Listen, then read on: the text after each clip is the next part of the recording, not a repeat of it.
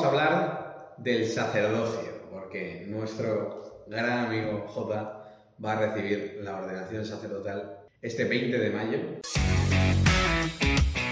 Preguntas de vida o muerte.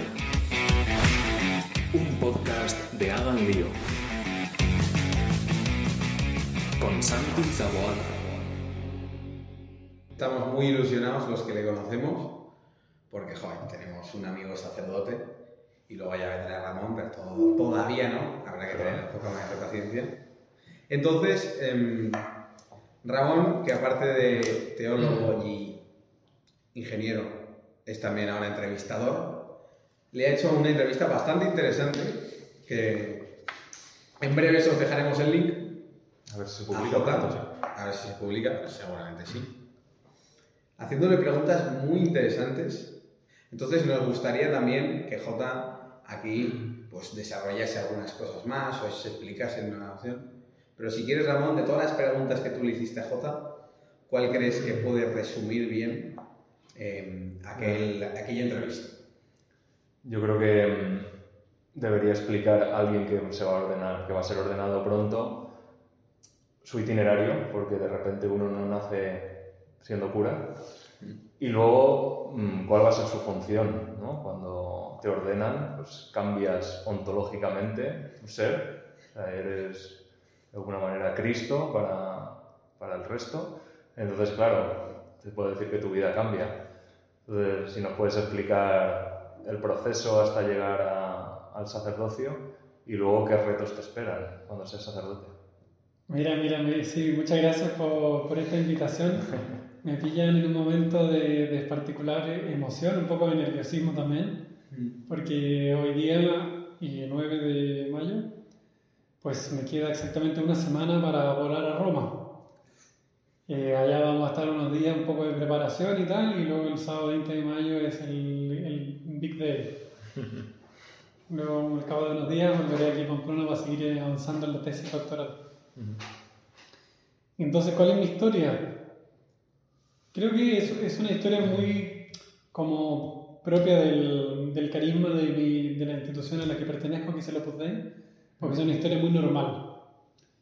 En el sentido de que no, no tiene como grandes iluminaciones, pero sí como un- una permanente presencia de, de Dios a lo, a lo largo de mi camino, eso lo veo muy claro. Empezó, yo diría, con, con mi familia, que es eh, fan- fantástica. Yo pienso que la, la culpa de mi vocación, por decir así, la tienen mis padres. San José María decía que, que uno le debe el 90% de su vocación a los, a los padres. Y eso yo, yo lo, lo experimento, les tengo a ellos una admiración tremenda y, y me doy cuenta de que la formación que me dieron fue bueno, básico para que sobre eso Dios pudiese construir algo. Entonces, pues a los bastante joven, en torno a los 14 años por ahí, yo ya empecé a ver que Dios me pedía una vocación al celibato, a la entrega total, eh, a, lo, a lo largo de un tiempo, pero sobre todo recuerdo un- una- unos trabajos de verano, un- una acción, una actividad social que hicimos con jóvenes de mi colegio en una ciudad del sur de Chile. Y yo fui ahí un poco por, por- porque la conciencia me lo exigió, digamos, de que tenía que hacer algo por los demás en verano. Pero yo soy bastante de piso y, y- y si hay algo que me gusta poco son las cosas manuales. Eh, hacer ruchar, clavar, eh, ¿no? Eh, todas estas cosas fue exacto lo que hicimos en esos trabajos de verano. Mientras intentábamos construir unas casas prefabricadas, todos me hacían bromas de lo mal que lo hacían. Y en un momento me acuerdo de oración así, me puse a pensar que, que cómo esta paradoja tremenda de que a pesar de que estaba haciendo lo que menos me gusta del mundo, lo, que, lo último que hubiera elegido, por Trabajos según mis gustos, sí, sin embargo estaba teniendo una semana más feliz que, digamos, o sea, era de una felicidad como distinta. Para mí fue como una revelación de, de darme cuenta de que el servicio a los demás, o sea, olvidarte de tu gusto y servir a otros, eh, tiene es algo que vale la pena como seguirle la pista a esto.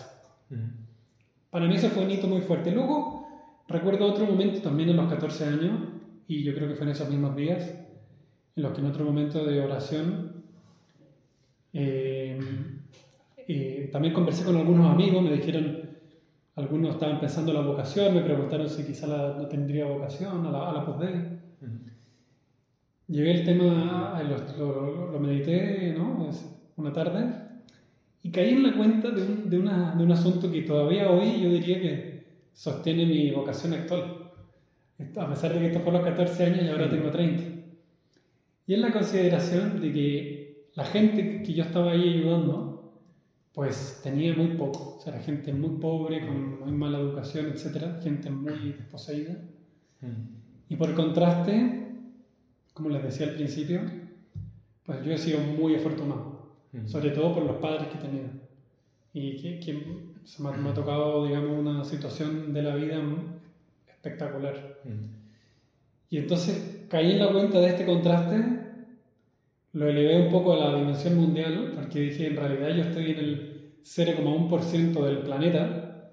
Tengo una hermana que acaba de estar en la India y podría esto confirmarlo, estuvo en Calcuta. Y, y entonces me pregunté, bueno, ¿por qué? ¿Por qué yo tengo tanto? ¿Por qué Mm. otros tienen tan poco?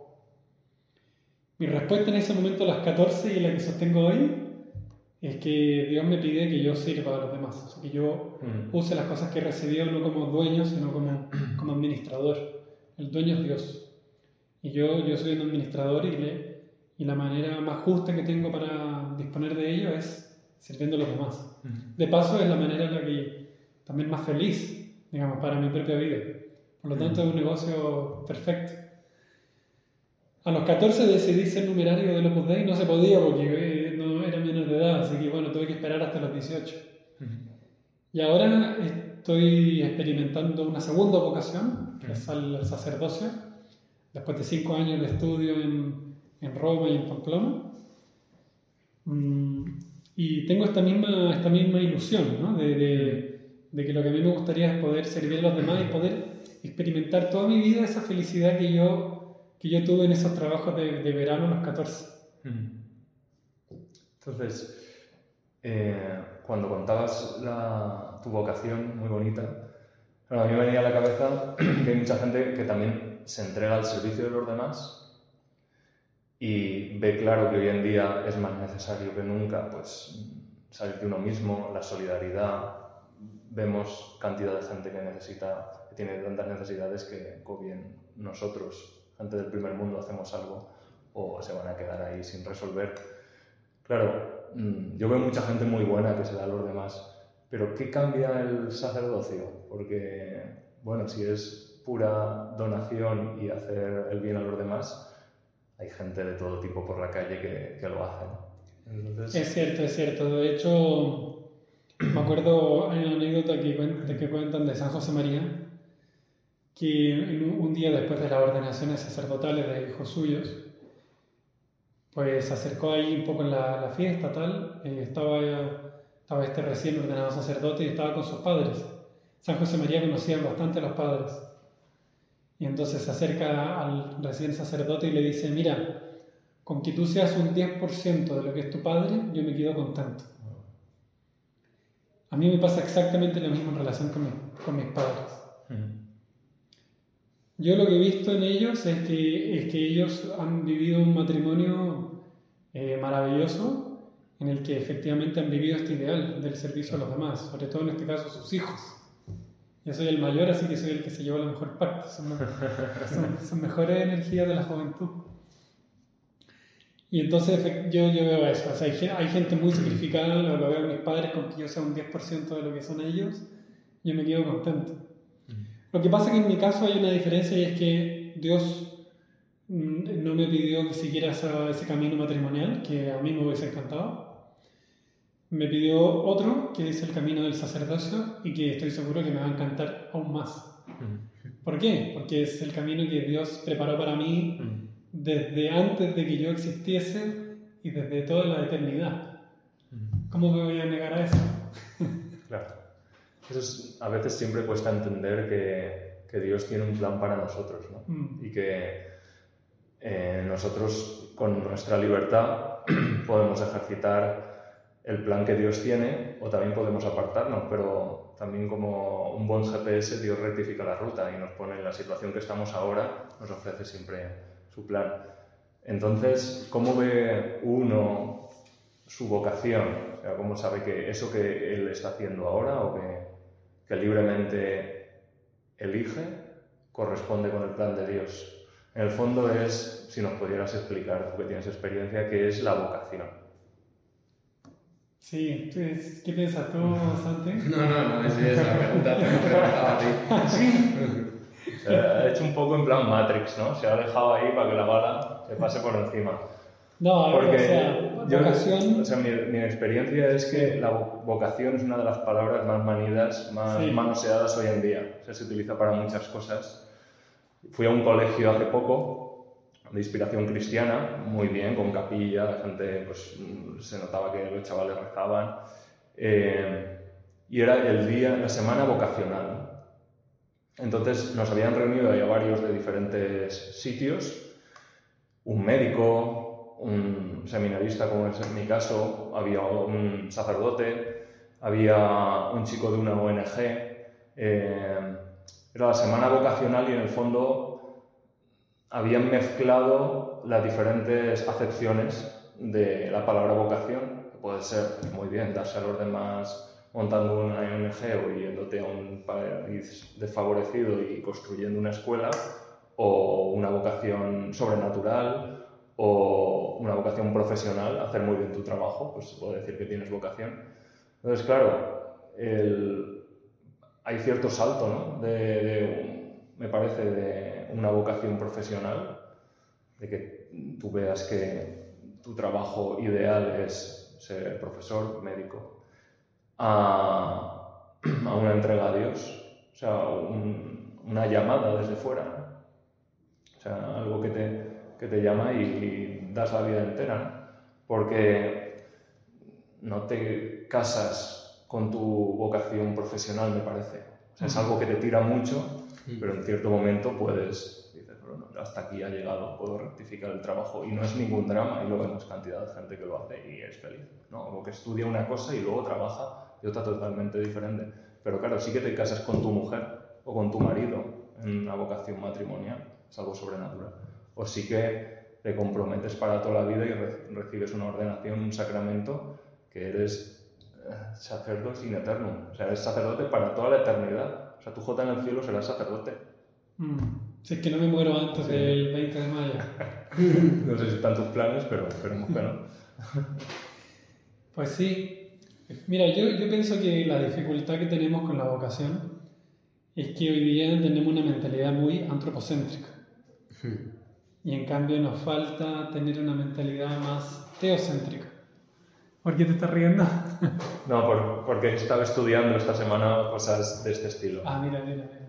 Pero bueno, empieza y a lo mejor puedo... Complementar. A ver si el profesor ve este pod- escucha el podcast o ve el vídeo y me sube la nota, ¿sabes? Para ver si le meto ahí alguna cuña suya publicitaria. No, porque, o sea, mi, mi- mi impresión, claro, yo a los 14, o sea, ya llevo 16 años, digamos, de, con esta con vocación a la entrega a Dios en el celibato. Y, y claro, es, es una, es una vocación que tiene, en el sentido de la convicción de que estás haciendo lo que Dios te pide, tiene altos y bajos. Y en general, nunca he dudado seriamente de la vocación, siempre he sabido que Dios es lo que me pide. Yo diría que más bien hay momentos en los que te cuesta más y en los que te cuesta menos llevar este camino. Hay otras personas que tienen otras modalidades de vivir esta vocación, esta ha sido la mía, ¿no? Pero sí que, sí que me he dado cuenta de que una tentación muy fuerte es la de ver la vida desde mi perspectiva y pensar que esa es la única o la más importante. Pienso, por ejemplo, o sea, en algunas películas que me, como que me han removido en ese sentido, como por ejemplo La La Land, que me dejó pensando como medio y medio, porque, claro, te- ah, al menos en mi caso funcionó como una especie de bomba que me dijo, oye, es que tu vida o lo que tú hagas con tu vida es lo más importante. Entonces eso me siembra dudas, porque uno dice, bueno, si me empiezo a preocupar demasiado de mí mismo y de qué es lo que yo tengo que hacer, etcétera, etcétera, es que lo que caes es en la confusión, porque realmente no sabes muy bien, no sabes muy bien qué hacer. Pero de repente hay una, hay una manera de liberarte de esa burbuja del yo, que es pinchándola con la aguja del tú. Y de repente descubrir que tú, lo, lo que tú piensas de respecto de tu vida es importante, pero no es lo más importante. Es decir, además de ti, Dios existe.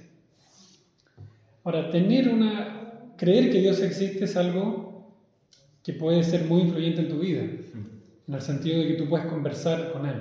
Y, y eso es lo que Él quiere hacer con nosotros, para eso nos creó, para que fuésemos sus, hijos y pudiésemos tener una relación de amistad y de filiación con Él y una comunión en el fondo en el cielo, ¿no? Entonces, de repente, si uno dice, ¿y qué es lo que Dios quiere que yo haga? Esa pregunta cambia totalmente el enfoque del futuro y te libera de muchas angustias. Porque de pronto ya no es que tú estés preocupado de tu éxito, de tu placer, de tu fama, de tu éxito, ya lo dije, de tu poder. De tu éxito también. también. Sino que lo que, te, lo que te preocupa es hacer lo que, lo que Dios preparó para ti. El, el, el motivo de tu existencia. ¿Qué es lo que le da sentido a tu vida? O sea, la vocación es el motivo de tu existencia. Sí. Muchas gracias por el resumen. O sea, es, no, es una frase bastante... ¿Tú crees que en el colegio al que fuiste, Ramón, si dice la semana vocacional, O sea, yo, le dices al director del colegio es la semana del motivo de la existencia de tus alumnos? yo me compadecía de los chavales porque, claro, cada media hora entrábamos gente diferente y cada uno le decía una definición diferente de vocación. Pues uno es, pues tenéis que trabajar muy duro y tenéis que ser alguien en la vida. Y otros es, eh, pues quizás Dios tiene un plan para vosotros.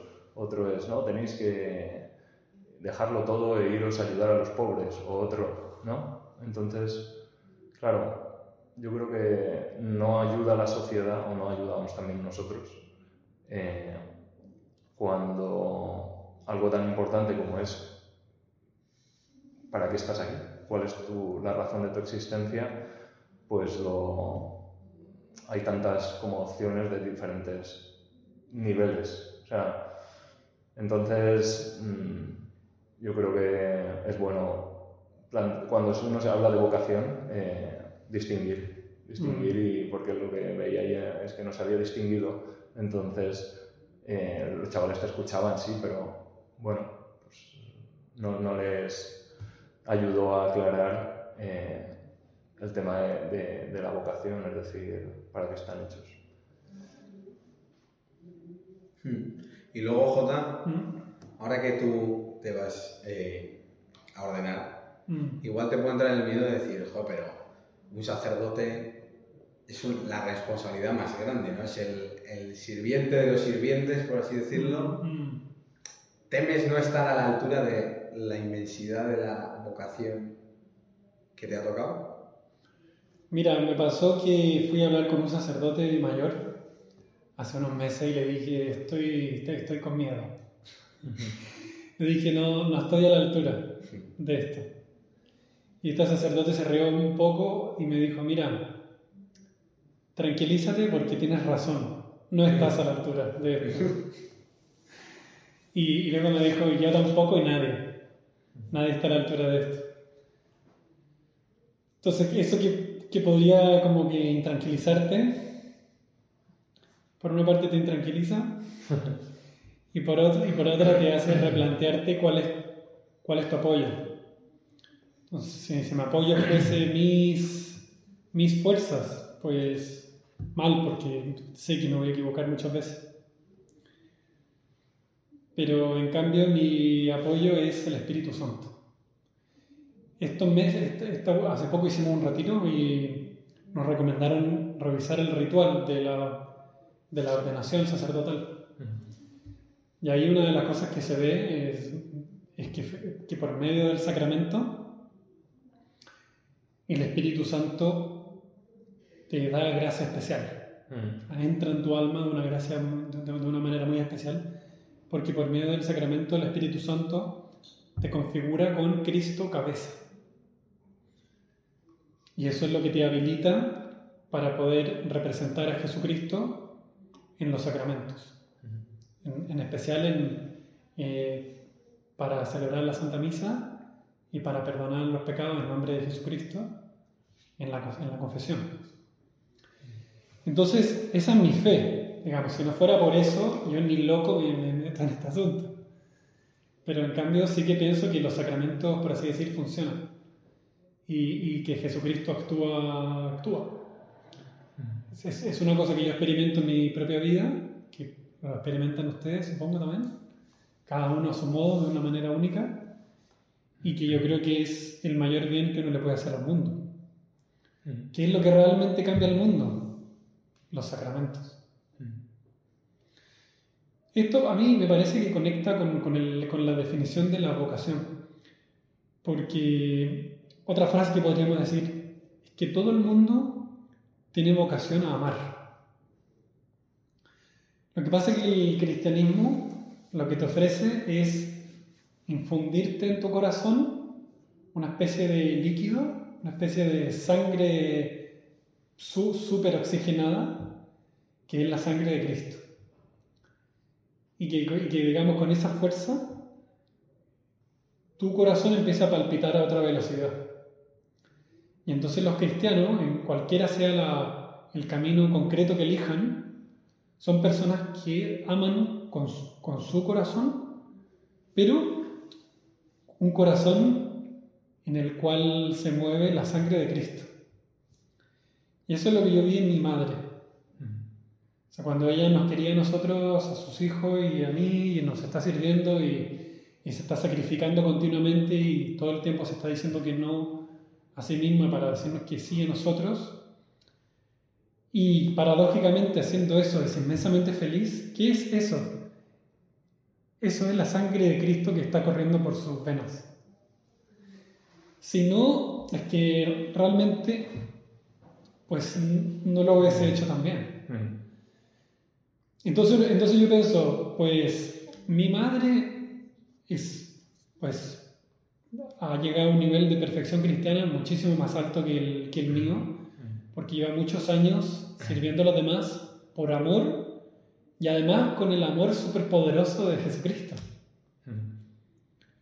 Esto para mí también ha sido como un gran descubrimiento porque me parece que el sacerdote es alguien que está llamado también a representar visiblemente el corazón de Jesucristo. Yo les dije que llevo cinco años estudiando, pero justo todos los estudios de la teología, que por cierto es la ciencia del amor, lo que me hacen pensar es que mi papel más importante como sacerdote va a ser querer a las personas que Dios me ponga en el camino. ¿Es, es difícil hacer eso? Sí, es dificilísimo. Pero justo para eso cuento con la ayuda del Espíritu Santo que me, que me empuje, digamos, que me, que me llene el corazón de esa sangre de Cristo para hacerlo bien. Y que la gente pueda sentirse querida no por mí, también por mí, pero sobre todo por Cristo a través mío. Mm, quería preguntarte, Jota, claro, tú ya eres diácono, ya vas con la matrícula puesta por la calle. Eh, cuando uno ve una noticia de sacerdotes, de gente de la iglesia, pero particularmente sacerdotes por la televisión, salvo que sean ciertas cadenas, no suelen ser muy positivas. Sí. ahora mismo pues, hay dudas sobre la Iglesia y en concreto yo creo que es también sobre la función del sacerdote. Y, y, claro, tú te has embarcado en este, en este barco que en algunos momentos hace aguas, hace aguas y hay motivos reales para pensar, para dudar de, de la santidad, no de la iglesia, pero sí de, de personas dentro de la iglesia. ¿Eso te, te, afecta realmente? O sea, lo que, que te puedan etiquetar mmm, ya desde el principio como mmm, puede aparecer en la prensa que, sí, que parece que todos los sacerdotes mm. pues, hacen ¿Tú. Santi, en tu ambiente, qué, qué imagen hay del sacerdote? O sea, yo eh, no se me va a olvidar en el colegio, ya cuando éramos mayores, el segundo bachillerato, mm. pues venía el sacerdote una vez por semana, no más de 30 minutos, a pues, dar una charla o lo que fuese. Y todas las bromas de los chavales iban en la misma dirección. y yo he visto, pues, hay muchos sacerdotes con redes sociales. eh, vi un vídeo de un sacerdote bastante conocido en redes que decía que la primera vez que fue a un colegio tuvo que escuchar comentarios que nada más acabar la, la clase no podía aguantar y, y se echaba a llorar con todo lo que tenía que escuchar. Y yo, joder, después de esto lo pensé decía, los sacerdotes tienen que, como cuando un sacerdote hace algo bien, em, se da por sentado, porque claro, son representantes de Cristo, están para ellos su vocación. En cambio, cuando uno hace mal, eh, salen en todas las portadas, por así Mm. decirlo. Em, y desde los jóvenes eh, ya hay como esa... O sea, yo creo que las redes... La prensa ha conseguido su objetivo que era estigmatizarlo, por así decirlo. Mm, Que cuando alguien eh, no cristiano piense en un sacerdote, le vengan pues todas estas cosas. Joder, es difícil levantarlo porque está en los jóvenes, está la... O sea, yo siempre que... El otro día estaba volviendo en autobús a casa y una, una señora hablando súper alto dice, es que la iglesia, yo no entiendo, si ayudan a los pobres, ¿por qué no lo venden todo? Son una panda de ladrones, no sé qué, en plan, en voz altísima, que lo oía todo el autobús. Y yo, joder, la iglesia tiene que darle la vuelta a la tortilla Mm. a muchas cosas porque la gente ya no se plantea las cosas porque simplemente dicen la iglesia son los ladrones y los curas también y abusan y hacen no sé qué y hacen lo otro eh, o yo qué sé, mil cosas. Entonces hay realmente una misión enorme para mostrar las cosas como realmente son sin decir que, que Que más maravilloso del mundo. que hay cosas- y- que hay sacerdotes es que han metido la pata hasta el fondo, pero que hay sacerdotes muy santos. O sea, yo.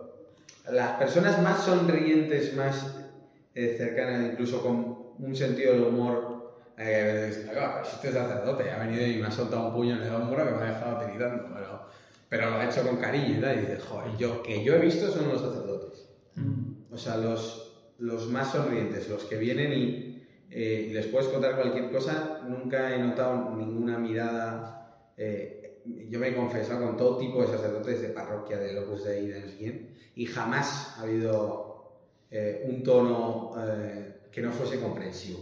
Mm. Entonces, ¿cómo crees que se puede mostrar esto a la gente? Que muchos ya están dolidos o, o que no quieren ni oír hablar del tema porque ya lo relacionan a, a cosas malas. Mm. Pues mira, en realidad no sé qué decir. Es, es un tema complejo, pero sí que Mm. yo partiría de la base de, de que hay que distinguir, digamos, el, la libertad personal de, de cada persona y no extrapolarlo a la iglesia. Yo, por ejemplo, hace poco hablaba con un, con un chico de BlaBlaCar que este venía muy enseguida, pues yo le dije mi plan, que estaba estudiando teología y saltó sus prejuicios. Mm. Primero que saltan, ¿no? Porque es lo, Sí, como que lo sistematizan, ¿no? Sí. Pero este sí que venía dolido con, digamos, con hechos objetivos. Mm. Eh, han pasado algunas cosas. Pero claro, había extrapolado el defecto de una persona dentro de la iglesia a toda la iglesia, ¿no? Mm. Es una cosa, eh, diría también bastante, en el ambiente corre bastante, ¿no? O sea, de este que está dentro de esta institución es corrupto, pues todo es corrupto. Tal, Es algo muy humano, ¿no? Es muy humano, sí, pero digo, es poco inteligente bajo mi punto de vista, ¿no? O sea, Mira, Entonces, a mí, a mí cosa que me encanta- una cosa que me encantaría es que alguien escribiera un buen libro para aclarar qué ha pasado, digamos. Porque es verdad que ahora mismo tenemos como fogonazos de un crimen aquí, de un delito allá, de un escándalo otro en otro sitio. Al final la impresión de todo eso es que todos los sacerdotes están cubiertos por la duda de que en realidad son unos criminales enmascarados, por así decir Mm. exagerando un poco. También se dice, alguna estadística vi que decía que la, la gente no confía en la iglesia, pero quiere muchísimo el párroco de su pueblo, o al, o al, o al párroco Sí, de, su, de, su, de su barrio. ¿no? cosas, sí, que salta un poco la coherencia. Pero a mí me encantaría que hubiese un libro que dijese, digamos, capítulo 1, pues si hay un abuso, eso ya es gravísimo porque la dignidad humana, etcétera, ¿no? Una cosa bien hecha y seria que explique esto y que digamos que no, para que lo que venga después no signifique que estoy relativizando el mal de un abuso, que ya es verdad que es un daño incalculable. Segundo capítulo, pues vamos a ver qué es lo que se ha estudiado. Se ha estudiado muchísimo el asunto más que ninguna otra institución del mundo. Qué es lo que ha sucedido, se ha investigado muchísimo, a ver cuáles son las cifras, qué es lo que ha sucedido, tal. Un poco lo último, tal. Y, y, y estudiar esto como en un nivel más global, ¿no? Porque yo he visto este tipo, este tipo de análisis pero de modo poco fragmentario. Por ejemplo, la semana pasada salió en Infocatólica un artículo de Javier García que se titula 0,45. Entonces lo que dice es que el año pasado, según los datos de la Fiscalía de España, y hubo algo así como 18.000 denuncias por abuso de menores en, en España, de, digamos, en general. Respecto de todas esas denuncias, un 0,45% son denuncias hechas a sacerdotes. También es cierto que estas son solo denuncias, por tanto puede que todas sean luego falsas, ¿no? Lo que dice Javier García con ese artículo es, ojo que esto es el 0,45, ¿no? Me parece que es un, es un buen esfuerzo, porque si esto lo comparamos luego en un nivel más global, probablemente nos llevemos una sorpresa de ese tipo también. Sí. Luego, este, este, ver este asunto de, con esta perspectiva del 0,45 también te permite ver otra cosa que es muy interesante, que, que le da un poco la vuelta a la tortilla, que es pensar, ¿por qué todos estamos hablando del, de ese 0,45 y no estamos hablando del 99,15? ¿Lo dije bien? 55. ¿Mm? 99,55. Como 55, gracias. Pues, claro, es que efectivamente yo, o sea, todavía el sacerdote tiene prestigio, la iglesia tiene prestigio. Y por eso a la gente le importa, no solo le importa, sino que le duele, no solo le duele, le escandaliza que los sacerdotes cometan estos abusos. Porque se dan cuenta de la gravedad que tiene porque no son personas cualquiera, sino que son personas que están llamadas a un, a un alto nivel de la representación de, de Jesucristo. Mm. Y como dice el adagio latino, corrupción óptima pésima. La corrupción de lo mejor es lo peor. y, que, y que efectivamente es muy escandaloso y que luego se, se podríamos hablar más de eso. Pero tiene este, esta, esta, esta contracara y es que la gente está dolida y tiene razón ¿no? en que le duela, porque mucho peor sería que tienes una indiferencia y que para ellos ese 0,45 fuese igual que el resto. Mm. No sé si están de acuerdo. No, totalmente. O sea, yo creo que ahí el Papa Benedicto XVI hizo mucho por investigar estos temas, porque no diría indiferencia, pero sí que había, ido, había habido un, eh, por parte de la Iglesia eh, un, descuido. correr, un descuido, sí. Un correr o, o solucionarlo, vamos a solu- solucionarlo, digamos, de puertas hacia adentro, en casa, cambiando al sacerdote de parroquia si ocurría algún caso puntual y, y a ver si rectificaba la tendencia. Y ya sabemos que, que, bueno, que puede haber, la iglesia es santa, pero está constituida por pecadores, o sea, y habrá gente que necesite ayuda. Por lo tanto, el Papa ahí pues, fue muy valiente eh, y ahora el Papa Francisco pues, ha cogido ese testigo. Parece que, que es ahora cuando se está haciendo las cosas, pero es ya siendo Benedicto XVI el prefecto de la doctrina de la fe, pues saltaron, eh, o sea, se pusieron las patas para, para que todo esto se solucionase. Entonces, es verdad que, que por un lado tiene algo bueno, que, esto, bueno, es bueno que salga a la luz porque se detecta ese, esa gente dolida por alguien al que quería o por alguien que tenía prestigio realmente para ellos. No, no es lo mismo, yo qué sé. Hay muchos casos de abusos también en actividades deportivas, ¿no? El entrenador o el, no sé, el tal del gimnasio, pues no tiene un nivel de, de impacto tal, no va a salir tanto en la prensa como si es el sacerdote. Pero a mí me parece normal que eso sea así.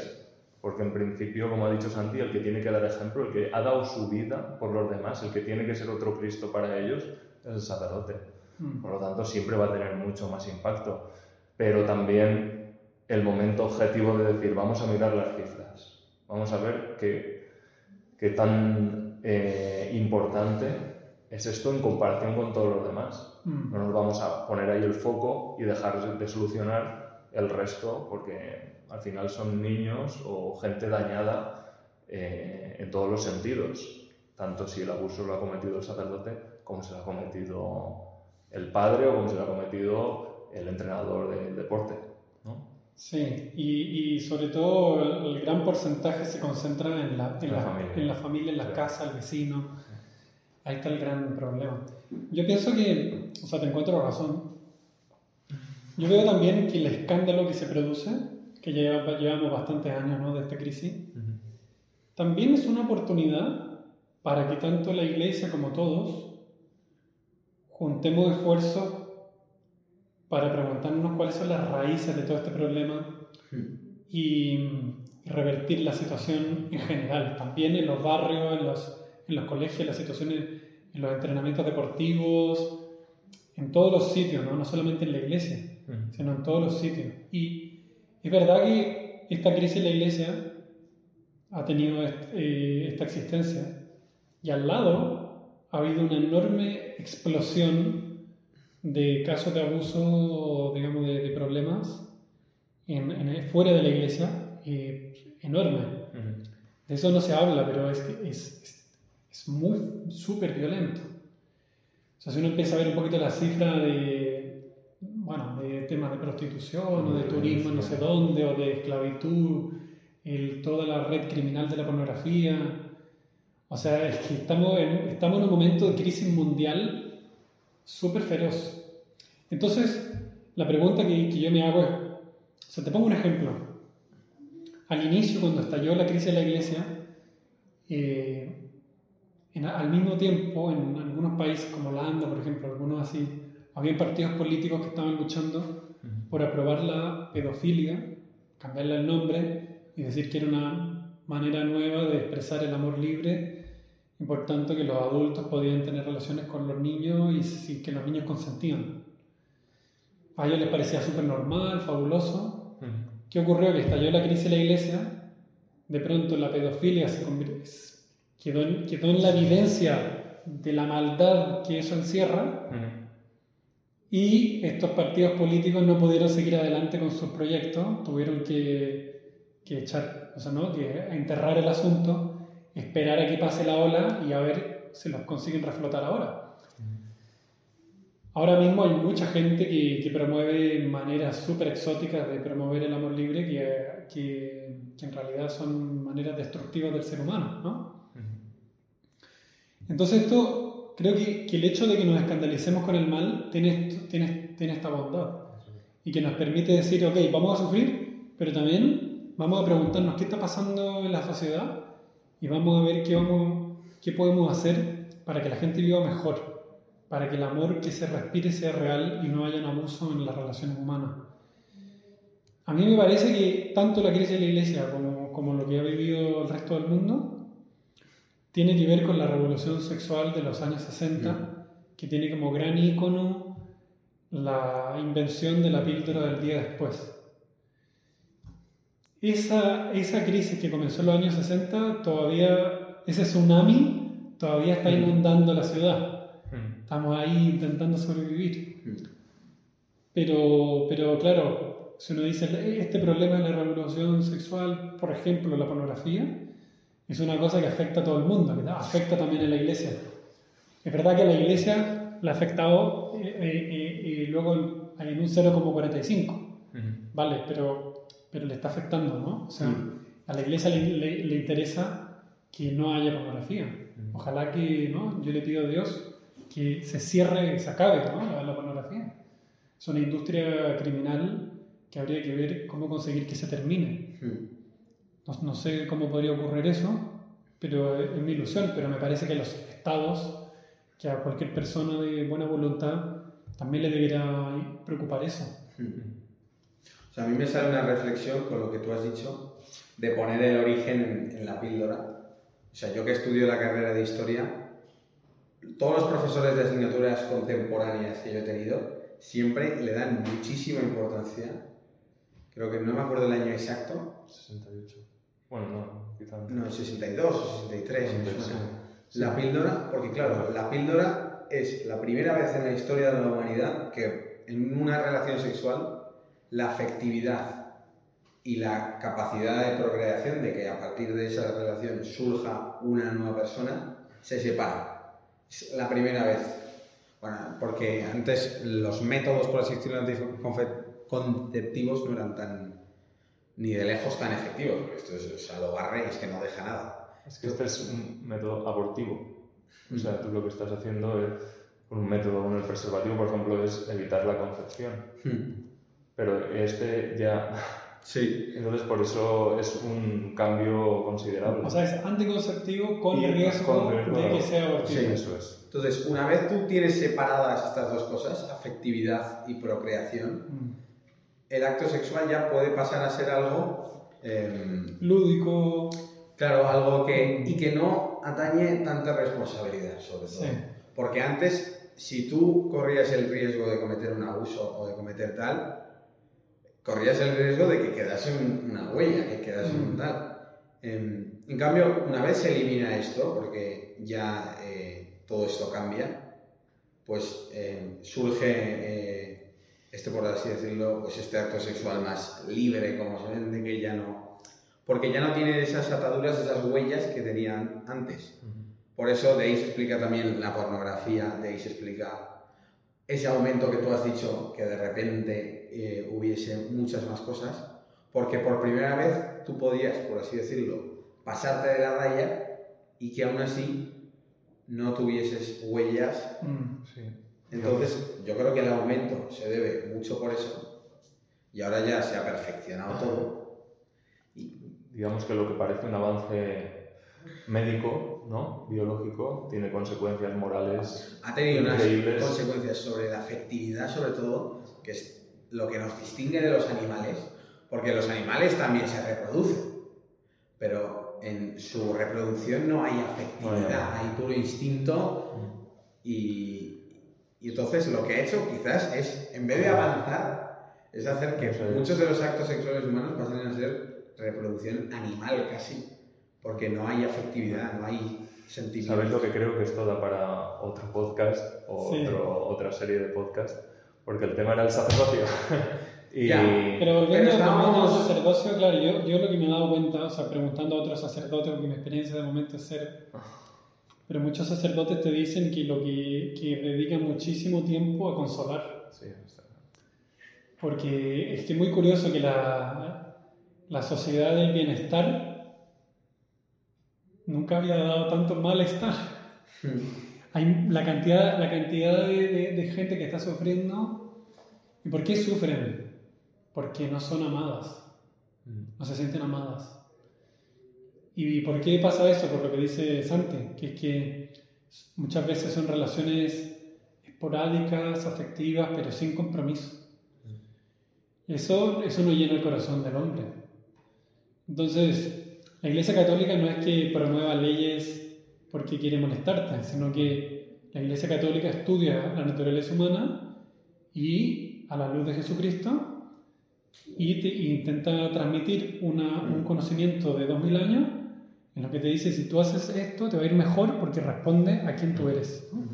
Y ahí en el ABC, digamos, de la naturaleza humana están los vínculos humanos con compromiso, es decir, el matrimonio o, o el celibato sacerdotal, ¿no? Mm.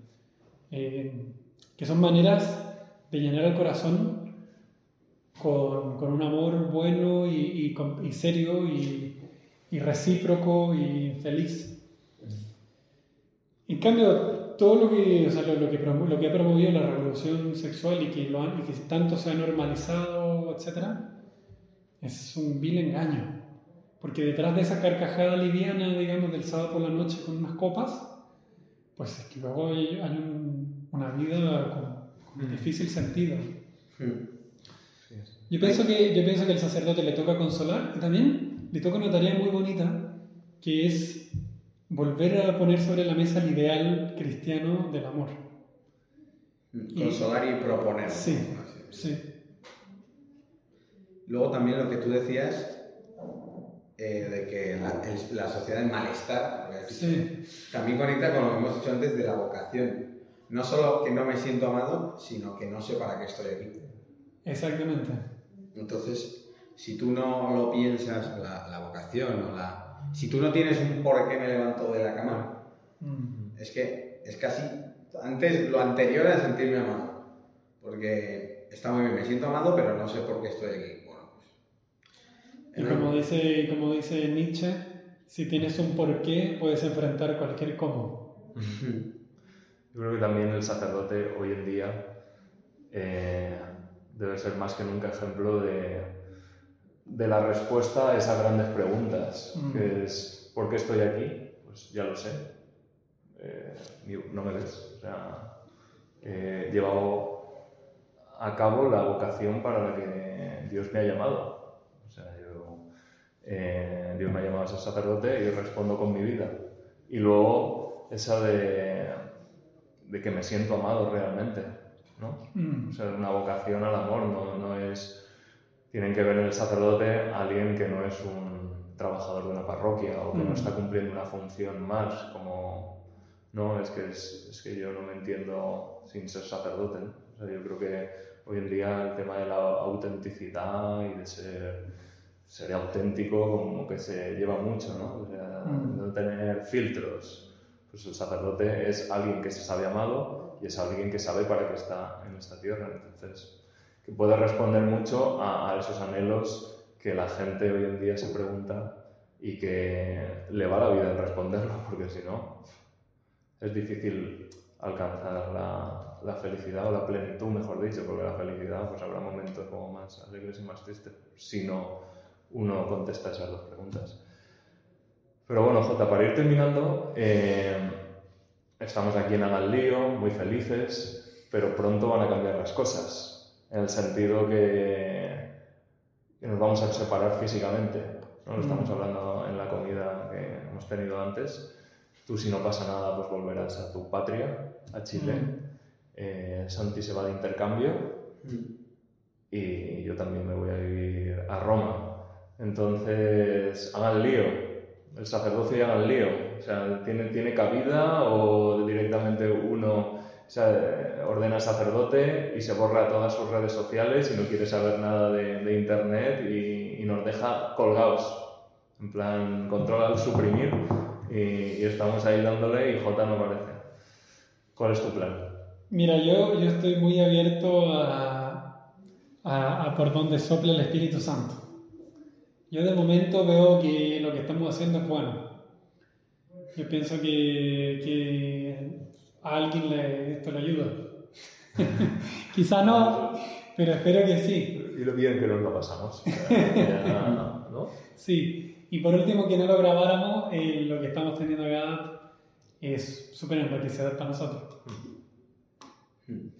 Yo luego, para también cerrar, quería cambiar de tema, porque otra cosa que la gente echa a veces en cara a los sacerdotes, sobre todo los más mayores, Mm. es que son muy cascarrabias, muy tal. Mi digo cura de pueblo, todos conocemos que, que, pues, que ya lleva muchos años em, sirviendo y que igual ya está un poco harto.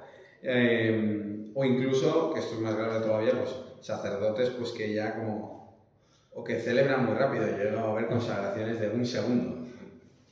Y tal, no sé qué, y la otra tal. O sea, ¿cómo mantener ese, esas ganas de tal durante el tiempo y cómo no acostumbrarte a lo que haces? Porque también al celebrar misa todos los días, al confesar todos los días, se te puede olvidar lo que estás haciendo. Si nos pasan los fieles al ir a misa, a un sacerdote le puede pasar también. Mira, los sacerdotes mayores, aunque sean muy cascarrabia, yo los admiro. Porque han- son sobrevivientes. Sea, de la generación. Ellos vivieron en primera persona toda la crisis que hemos hablado de los años 60, el posconcilio. Hay muchos amigos suyos sacerdotes que se fueron del sacerdocio y ellos están ahí, han sido fieles, siguen ahí. Puede ser muy cascarrabia, pero yo me saco el sombrero y le hago una reverencia y le doy un abrazo.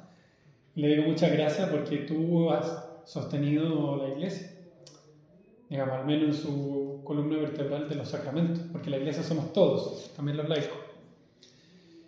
Entonces, sí, eso como, como primera cosa. Luego tú me preguntabas cómo mantener el ánimo. tal. ¿Cómo no acostumbrarte a Sí. celebrar las cosas tan Sí. enormes que haces? Yo cuento con mis amigos, como ustedes, y con su oración. Porque yo creo que ahí es donde se juega esta, esta, esta liga. Pienso que los, un buen sacerdote lo es porque hay mucha gente que reza por él. Se descuida un sacerdote cuando poca gente reza por él. Yo necesito amigos, ¿no? Gente Oye, qué forma de disculparte de las cosas que haces, ¿no? Sí, sí. Ah, no, está por mí, me- yo hago lo que me da la gana, ¿no? Claro, claro, claro, no, pero es No, que, pero tiene sentido, tiene sentido. es que es porque, cierto. o sea, si tienes gente alrededor rezando, pues mm, digamos tienes ese apoyo espiritual que es el más importante para que tú esta tarea, que es Mm. mucho más que una tarea que tienes que hacer, pues la lleves de- con espíritu sobrenatural, porque si no es muy fácil caer en la rutina. Entonces, tener gente alrededor rezando significa que tienes gente buena alrededor y esos te, te animan y te elevan. Lo peor que hay es un sacerdote solo. O sea, ¿qué pasa? Eso decían los sacerdotes de las parroquias cascarrabias, porque muchas veces los dejamos solos, los propios fieles. Tenemos mucha prisa, acabamos la misa, nos vamos, el sacerdote ahí pues, va cogiendo sus manías. ¿Por qué? Porque le falta amor alrededor. Un sacerdote es una persona con su corazoncito y si no, él no tiene a los demás fieles de la parroquia apoyándole, pues ese corazón se va empequeñeciendo. Entonces, lo que tiene todo el sentido de, de rezar por los sacerdotes, porque significa que tienen mucha gente alrededor, física y espiritualmente. Entonces los sacerdotes no se vuelven raros. Mm. Sí. Yo he pensado muchas veces también en esta imagen de San Pedro cuando está en la barca y de repente ve a lo lejos que viene Jesús caminando por el agua y en el lago de Genezaret. Y entonces cuando ya está lo suficientemente cerca, eh, como que San Pedro se envalentona y le dice, Señor, yo también, ¿no? También- también quiero, quiero ir a ti, ¿no? Y Jesús le dice, claro, ven. Y Pedro como que en ese momento se da cuenta de lo que pidió, pero ya, ya le tira las fichas, se levanta, pone un pie en el agua, resulta que el agua le sostiene, y da un paso y empieza a andar, y está llegando a Jesús, pero de repente mira hacia los costados y ve que, claro, está la tormenta, está el ruido, está este extraño fenómeno, le entran las dudas y se hunde. Entonces tiene que ir Jesús, le da la mano y le ayuda para devolverlo a la barca. Hombre, que po- hombre de poca fe. Yo, me siento un poco así porque el, el sacerdote cuando está administrando los sacramentos es que estás caminando en el agua. Estás, estás haciendo una cosa que está sostenida por, por Jesucristo, por la fe en Jesucristo. Y por el lado está el ambiente que te ataca, ¿no? Que vas a un colegio y te hacen las bromas, que vas a otro sitio y te molestan, que te equivocas y se magnifica, etc. Entonces tienes la tormenta, pero bueno, pero lo importante es tener los ojos muy fijos en Jesús y, y- y- que ese sea tu, tu ancla, ¿no? tu centro. Y luego ya vamos cortando, que, que nada, que muchas gracias por rezar por mí y las personas que estén escuchando esto, que, que, que recen por mí, muchas, muchísimas gracias. Hashtag rezar por J, ¿no? Resumen de esto. Pues nada, si tenéis alguna última cosa.